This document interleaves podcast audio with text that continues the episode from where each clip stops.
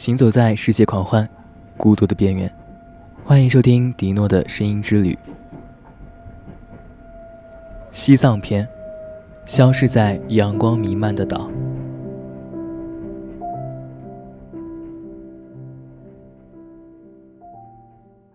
下了火车以后是阴天。四川的夏天和想象中的一样，厚厚的云层和摸不过风的潮湿组成的空气，像是沼泽。前往西藏的第一站，四川雅安。我举起相机，想在火车站拍些什么做纪念，可是又觉得没有什么可以拍的。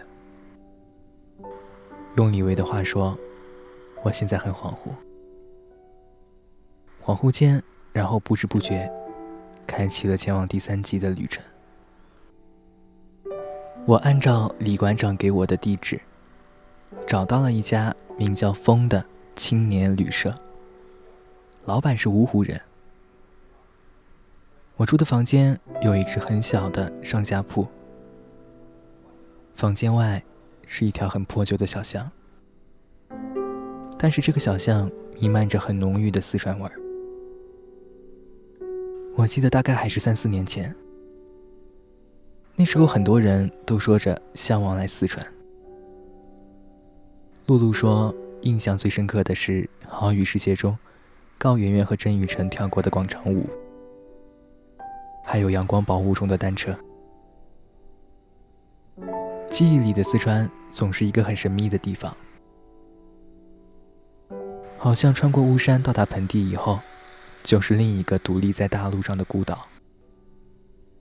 记忆里，小鹿第一次从四川回来以后，变得很开朗。他说：“成都是一个可以让你醉在氧气中的城市。你可以看见枝繁叶茂的梧桐矗立在斑马线的另一端。夏天把火辣辣的阳光遮挡在眼睑之外。”可是越过树荫，你又会觉得成都的阳光其实并不让人讨厌。我发现，在这一路上，我很喜欢对自己说：“我自己活在记忆里，就像曾经涉足过沙漠的嘴唇干裂的旅行者，在垂暮之年，诉说着沙漠地狱般的酷热，那炫耀曾经岌岌可危但尚未枯朽的希望。在旅馆附近一处路边摊，吃了一碗面。”然后天空开始阴沉下来，滚滚的雷声将此起彼伏的蝉鸣淹没了大半。我想那碗面应该是我在雅安吃的第一餐，或者是最后一餐，因为明天将踏进前往藏区的旅途。你已经不知道自己下一秒会停在哪儿。踏进旅馆以后，大雨才从厚实的云层中倾洒下来。老板对我说：“你要不在雅安多待一天吧，这雨得下一阵。明天前往泸定的路不好走，你是找不到车的。”我说：“我会考虑考虑，明早起来以后再做打算。”我和李琦就是在这个时候认识的，仅仅是认识。我也没想到后来会和他发生那么多的故事，在我们前往左贡的路上。当然，这些是后话了。我刚走进房间，他正在整理行李。裤脚上的泥泞让他看上去很狼狈。李琦抬起头看向我的时候有些不自然。他说：“我还以为这间屋子只有女生住呢。”我尴尬了几秒。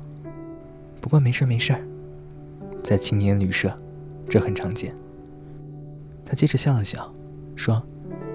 你睡上铺吧，我们换一下。熄灯以后，我们开始聊了起来。他说他在成都学医，今天从成都出发，准备明天到达康定，然后进藏。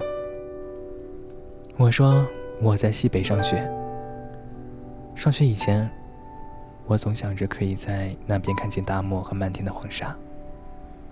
上学以后，我才知道自己其实离荒漠。离敦煌还有好远好远，但好像话匣一下就打开了一样。我们从学校生活聊到寒暑假，从荒漠聊到鼓浪屿。李琦说，他很喜欢一个人走在路上的感觉。你得有一个目的地，然后你会沿着这一条路，无所顾忌地走下去，因为你知道，终有一天，你会到达你想要到的地方。所以这条路你不会害怕，你所拥有的，只剩下满满的兴奋，以及对未知的渴望。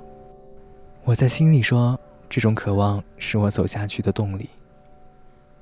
于是闷热的晚上。又让我想起了很多很多的影子。我们很小的时候，他睡在我的下铺，问我：“我们什么时候才能回家？”我说：“我想回家了。”嗯。然后，是嘤嘤的哭声。日光灯闪了几下以后，我和李琦被老板叫醒了。现在有一班车马上就要出发去泸定。这样你们可以赶在明天到达康定的。要走吗？李琦没说话，蓬松着眼睛，立刻开始打理行装。我昏昏沉沉看了一眼手机，凌晨三点四十五分。